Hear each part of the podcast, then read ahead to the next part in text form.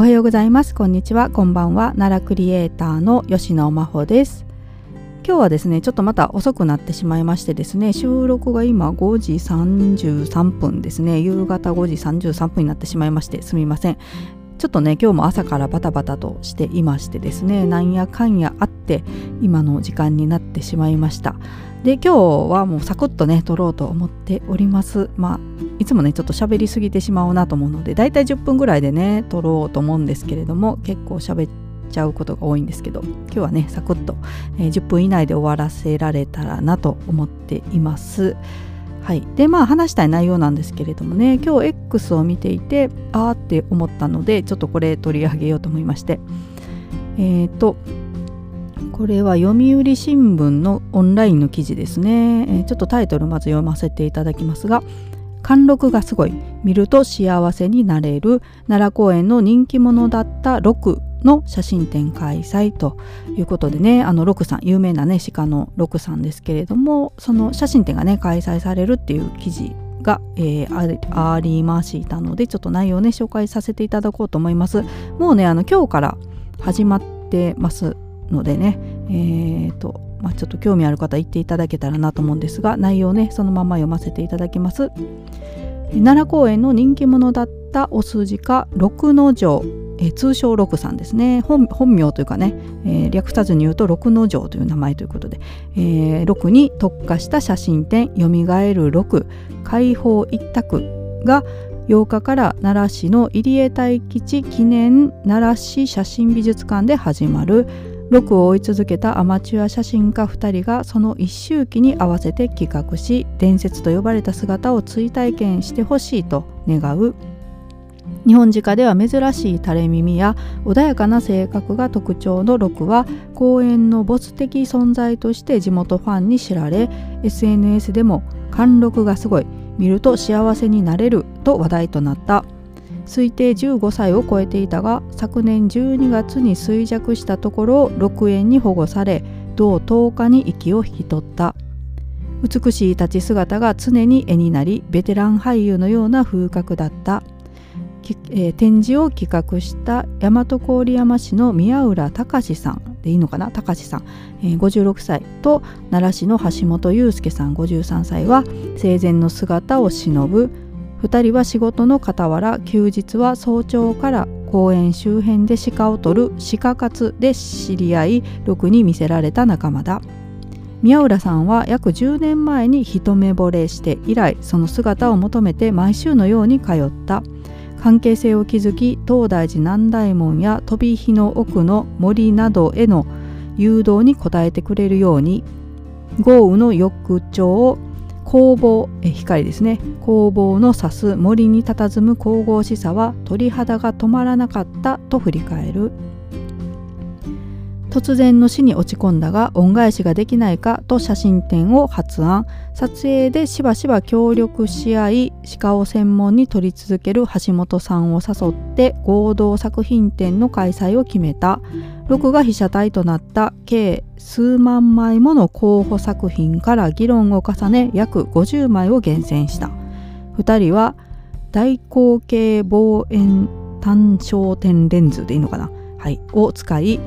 絞りを開放にして撮影する手法を同じくする。少しでもピントがずれるとボケが目立つが背景をきれいにぼかして主役を浮き立たせることで迫力や臨場感を演出できるという。こうしたレンズの特性を生かした写真で宮浦さんは実際に奈良公園で出会った時を超える感動を生み出したい。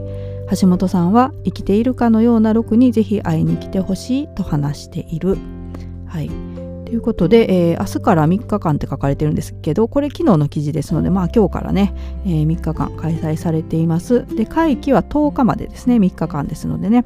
10日間で時間がですね、午前9時半から午後5時、で、最終日の10日は午後4時までということです。えー、入場無料で、えー、と先ほどねお話しした通りですね入江大吉記念奈良市写真美術館で開催されているということですのでね是非この土日ねあのご興味ある方はね行っていただけたらと思います。はいまあ、ロコさんね、えー、私多分亡くなった時にね配信したと思うんですけれどももうね1年経つんですねあっという間ですね本当に。はい。えーまあ、本当に人気のねあの人気者だったので亡くなった時はね多くの方があの悲しまれたんですけれどもね、はい。まあ、あのまたねロックさんに会いに行くということでね、えー、写真展行っていただけたらと思います。はい。ですね。今日ちょっとねあの他に話したいことあったんですけれどもそれ話すと長くなってしまうかもしれませんのでもうコンパクトにね、えー、今日はこれぐらいで終わろうかな。短すぎるかな。はい。えっと